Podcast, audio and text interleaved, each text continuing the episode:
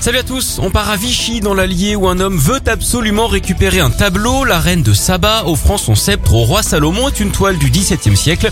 Le problème c'est que ça fait près de 30 ans qu'elle est accrochée à la mairie de la ville. Mais un collectionneur de Haute-Loire est venu la réclamer récemment. D'après lui, elle aurait été léguée à son compagnon par une famille bien connue à Vichy, pas le DJ, hein, la ville. Ils ont donc lancé une action en justice. La mairie, elle ne se dit pas opposée à rendre l'œuvre qui est quand même estimée à 100 000 euros. À ce prix-là, mieux vaut hein, ne pas s'en mêler les pinceaux.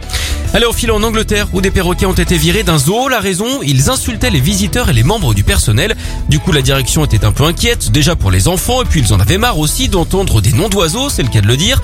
Surtout que certains clients ne se laissaient pas faire et se mettaient aussi à insulter les perroquets. Bref, pour éviter que tout le monde ne se vole dans les plumes et ne se prenne le bec, ils ont mis les volatiles à l'écart.